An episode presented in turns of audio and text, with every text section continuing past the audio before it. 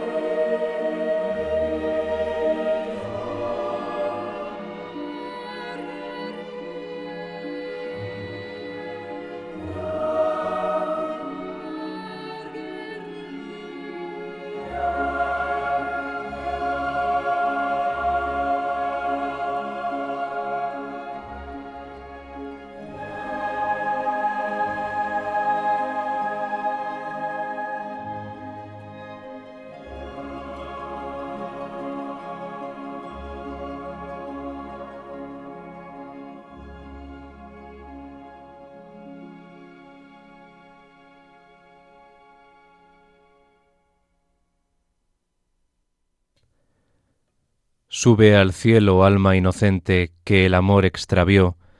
Ven a reverdecer tu infantil belleza que un error corrompió. Que vengan las vírgenes divinas, tus hermanas, que los serafines sequen las lágrimas que los dolores terrestres aún te arrancan. Mantén la esperanza y sonríe al dolor. Ven, Margarita, ven.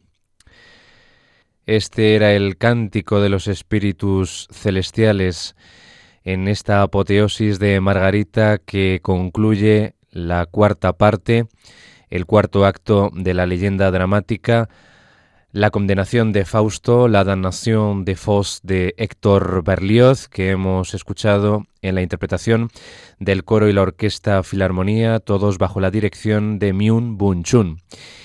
Y así, con esta obra tan representativa del arte de Héctor Berlioz, la condenación de Fausto basado en la obra homónima teatral de Johann Wolfgang von Goethe, el mito de Fausto y el demonio, y el amor de Margarita, una obra estrenada en París el 6 de diciembre de 1846, pues hemos abierto este segundo programa monográfico de Enclave de Dios, el espacio de la música religiosa y de contenido litúrgico en Radio María, dedicado a la figura de este compositor tan esencial, tan fundamental en la historia de la música francesa y de la historia de la música eh, romántica del siglo XIX, un hombre aventurero, iconoclasta, revolucionario. Bueno, podríamos eh, destinarle muchos adjetivos a Héctor Berlioz, pero ante todo hay que decir que fue un músico que pues efectivamente revolucionó la música, heredando esa gran orquesta romántica de Ludwig van Beethoven y él llevándolo a sus eh, máximas posibilidades. A pesar de que a veces se le reprochaba que su música era un poco simple armónicamente y hasta melódicamente. Luego tendremos ocasión de leerles eh, una parte de esas memorias que ya utilizamos en el pasado programa de Enclave de Dios y que son una referencia ineludible para conocer su arte, eh, su forma de pensar, el contexto cultural en la Francia eh, que le tocó vivir. Como digo, vamos a leer un, epígrafe de esas memorias en las que describe su propia música, frente a los detractores que tuvo, porque la vida de Berlioz fue una vida en lo artístico plagada de dificultades, muchas personas intentaron ponerle palos en las ruedas para que él se pudiera desarrollar plenamente como artista independiente, pero eh, al final mm, su inteligencia, su creatividad pudo con todo y la verdad es que ha quedado como una de esas grandes figuras de la historia de la música francesa eh, esenciales para conocer, como decimos, el devenir de la música sobre todo en, en, esa época, efectivamente, en Francia, en el romanticismo, en el siglo XIX. Pues él falleció en 1869, el 8 de marzo, en París. Y esa efeméride es la que estamos eh, celebrando, conmemorando esos 150 años de su fallecimiento. Y hoy, con este segundo monográfico, que vamos a seguir eh, dedicando a una obra en particular, a su Requiem Opus 5, la gran Misa de Muertos, eh, que es, por así decir, su obra de contenido religioso más representativa y más interpretada en todo el mundo. Y como decimos, pues las memorias nos van a seguir acompañando, sus propias memorias cargadas de ese estilo tan irónico, incisivo, eh, que, mm, eh, que tiene Berlioz a la hora de escribir, para que el oyente pues también se lo vaya pasando muy bien a la vez que Berlioz va contando su vida y su obra. Vamos en este programa a seguir escuchando más música de su Requiem y vamos a comenzar con el Lacrimosa. Quizá es una de las partes del Requiem de más fuerza, mm, podemos decir, dramática, ¿no? Porque si una palabra define al arte de Berlioz, y en particular al Requiem, pues es el dramatismo, la expresión dramática. Este Lacrimosa Está escrito en un tiempo de 9 por 8 y es el sexto movimiento, el único de toda la misa de difuntos que está escrito en la canónica, podemos decir, forma sonata, ¿no? Porque eh, el resto de los movimientos siguen una versión libre del tratamiento de los temas eh, melódicos y del material musical. Pues este lacrimosa, al contrario de lo que han solido ser los lacrimosa en la historia de los requiens, de las misas de difuntos, pues eh, Berlioz hace un auténtico episodio eh, dramático y hasta conflictivo, ¿no? Porque la, orquesta está continuamente con eh, armonías un, un, tanto agresivas, mientras la melodía del coro es inmutable, o sea, es muy simple. Lo único que va variando es la orquestación, que va haciendo continuamente frases, eh, un discurso musical mm, muy cambiante, muy variado. Esto es lo que concluye la secuencia de la misa y eh, en este lacrimosa ese efecto dramático además lo potencia la adición en la instrumentación del metal, por supuesto, porque vuelve a utilizar aquí todo el metal de las orquestas que él eh, predispone en, en, la partitura. Ya dijimos que había cuatro orquestas de metal repartidas eh, en los cuatro rincones de la sala de conciertos en que debe interpretarse, eh, interpretarse esta misa de Requiem y también pues hace un uso desmesurado de la percusión, siguiendo pues eh, esa característica, como decíamos en el pasado programa, distintiva suya de tender a lo grandilocuente y a lo fastuoso, pero solamente en ciertas eh, mm, partes de su música, eh, porque él no utiliza una gran instrumentación, una gran orquestación en todo, sino que a veces, como veíamos al final del pasado programa, en eh, una de las partes del Requiem, que es el Querensme, pues utiliza el coro a capela, como si estuviéramos hablando de, de gregoriano. Pues les dejo ya con estos 11 minutos que dura, ni más ni menos, este lacrimosa del Requiem Opus 5, Gran Misa de Muertos de Berlioz, para seguir disfrutando después de sus memorias en este programa dedicado a Héctor Berlioz, a este compositor en el 150 aniversario de su fallecimiento.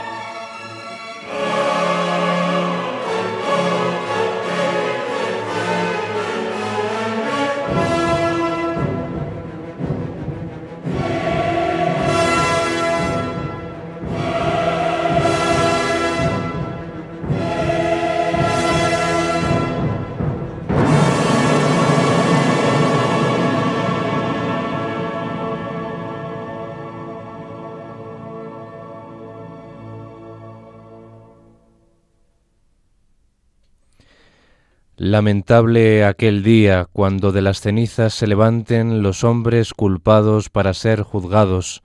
Ten compasión de ellos, Dios.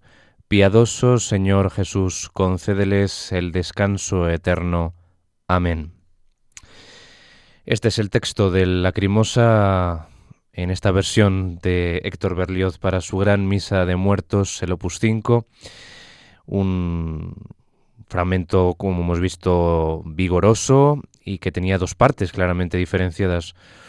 Una mucho más primitiva, podemos decir, y otra mucho más dulce, ¿no? Esos contrastes en la música de Berlioz son muy patentes. Nos dice Berlioz acerca de su estilo en sus memorias.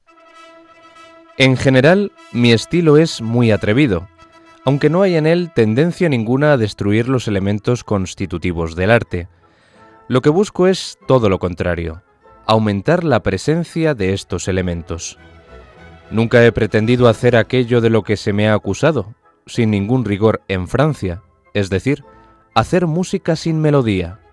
Esta escuela existe actualmente en Alemania y siento horror hacia ella.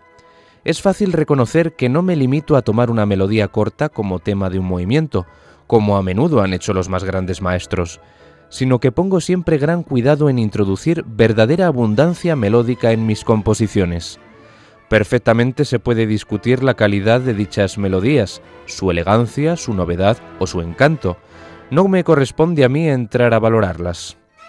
Pero negar su existencia, esto sí que lo mantengo, sería fruto de mala intención o de ineptitud. Lo único cierto es que al poseer estas melodías, una extensión pronunciada o estar asociadas a otras melodías secundarias, las personas de mentes reducidas o que dotadas de cierta estrechez de miras ven sus contornos poco delimitados, no alcanzan a distinguir su forma con claridad. Por último, las clases bajas musicales no alcanzan a comprender que estas melodías lleven la misma denominación que las ridículas banalidades que ellos conocen como melodías, y tal vez por eso niegan su existencia. Las características principales de mi música son la expresión apasionada, el fuego interior, el ímpetu rítmico y los giros inesperados. Cuando digo expresión apasionada, quiero decir expresión obstinada en reproducir el sentido íntimo del tema que representa, incluso cuando ese tema es lo contrario de la pasión y se esté tratando de expresar sentimientos suaves, tiernos o una profunda calma. Este es el tipo de expresión que algunos han creído encontrar en l'enfance du Christ, la infancia de Cristo, y sobre todo en la escena del cielo de la damnación de Faust, la condenación de Fausto que hemos escuchado al principio de este programa, y en el Sanctus del Requiem, que escucharemos ahora a continuación. Y nos habla también Berlioz que Heinrich Heine, el famoso poeta alemán, se refiere a él de la siguiente manera. Sí, la música de Berlioz en general tiene algo de primitivo, en mi opinión, tal vez incluso de antediluviano, pues me evoca gigantescas especies de bestias extintas, mamuts, imperios fabulosos de depravadas costumbres y un sinfín de cosas imposibles. Sus melodías mágicas nos recuerdan Babilonia, los jardines colgantes de Semiramis, las maravillas de Nínive, las audaces edificaciones de Mizraín, tal como las vemos en las pinturas del inglés Martin a lo que le contesta Berlioz. Pero, ¿cómo pudo dejarse llevar como un crítico vulgar para expresar una opinión absoluta sobre un artista del que desconoce casi toda su obra? Seguro que pensaba en el Sabbat, en la marcha al cadalso de mi Sinfonía Fantástica, en el Dies Irae y en el Lacrimosa de mi Requiem. Creo que he hecho y que aún puedo hacer cosas de un carácter bien distinto. Las características musicales que causaron el error de Heine son excepcionales por los medios extraordinarios de que precisan. En mi Requiem, por ejemplo, hay cuatro orquestas de instrumentos de metal que separadas unas de otras dialogan en la distancia alrededor de la gran orquesta y de la masa vocal. En el Te Deum es el órgano el que desde un extremo de la iglesia conversa con la orquesta y con dos coros situados al otro extremo, además de con un tercer coro muy numeroso de voces al unísono que representa al pueblo. Este último, en bloque, toma parte cada cierto tiempo en la magna celebración religiosa. Pero lo que otorga de manera principal una fisonomía inusualmente gigantesca y un aspecto colosal a estas obras es la amplitud del estilo y la formidable lentitud de ciertas progresiones, de las que no se intuye el final. A la enormidad de esta forma se debe también que o bien no se entienda absolutamente nada de todo ello, o bien que algunos se vean arrasados por una tremenda emoción.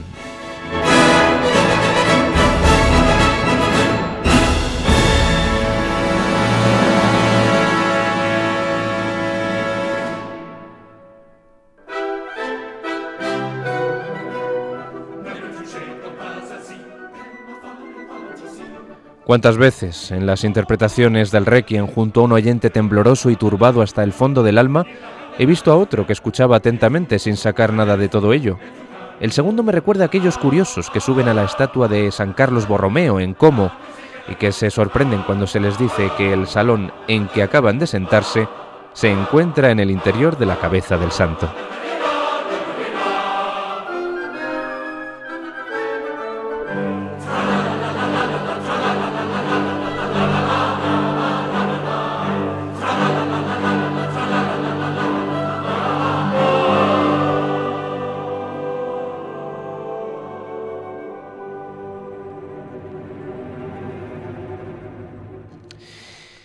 Pues después de todas estas reflexiones acerca de su propio arte, ya es momento de escuchar el Sanctus, al que hacía él referencia también en esta parte de sus memorias, ese Sanctus que es el único movimiento del Requiem en el que utiliza la voz de tenor.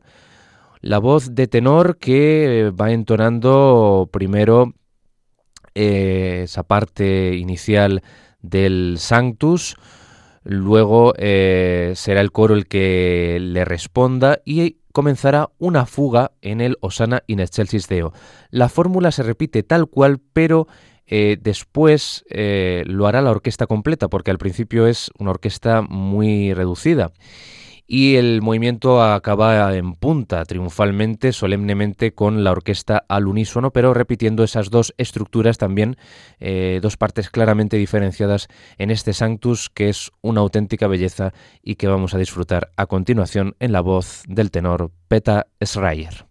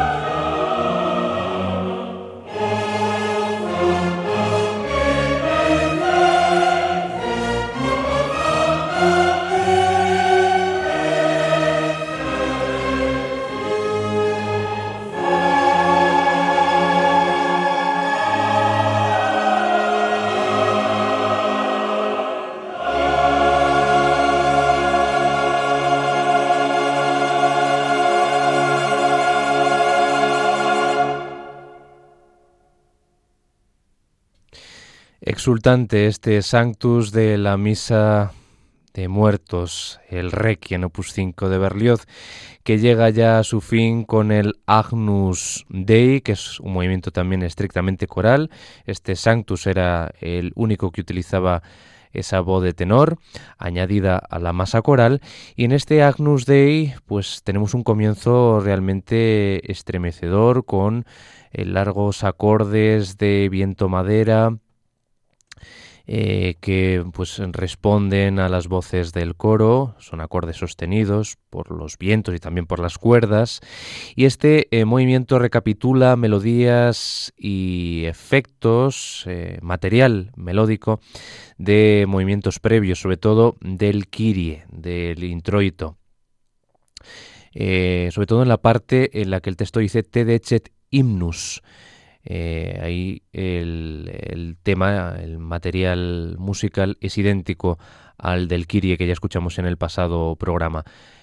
En general, este movimiento transmite una sensación, podemos decir, doble. Por un lado, calma, reposo, paz y, por otro lado, una eh, impresión también inquietante, ¿no? Y todo termina en la mayor serenidad, con el apoyo de eh, los tambores que van dando notas eh, rítmicas al final casi de manera ceremonial y solemne para terminar, como decimos, en un clima apacible y tranquilo, este requiem de Héctor Berlioz que nos ha acompañado en estos dos programas dedicados a la figura de este compositor francés fallecido hace 150 años en París.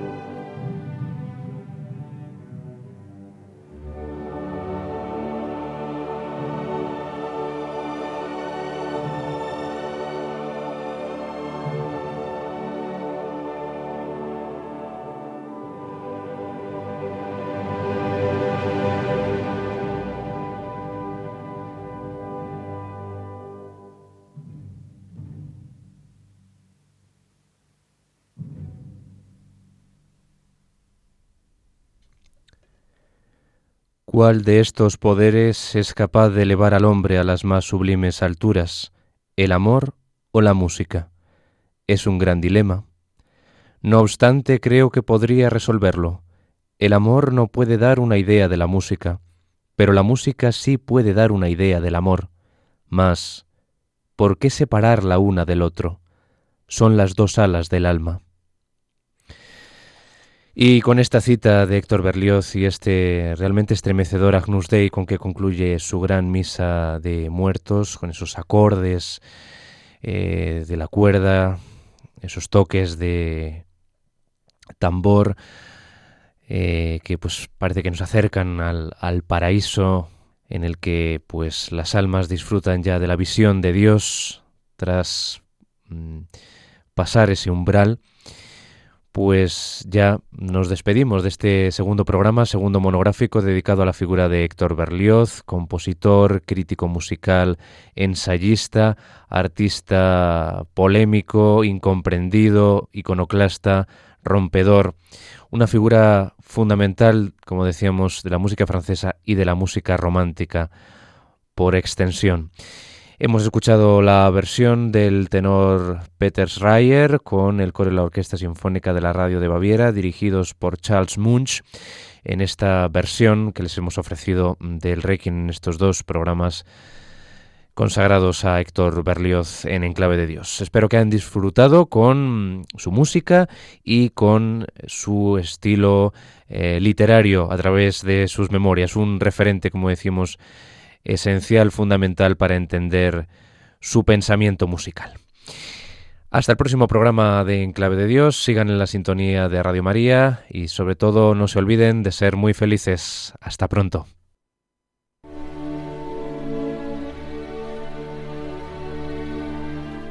Y así termina Enclave de Dios con Germán García Tomás.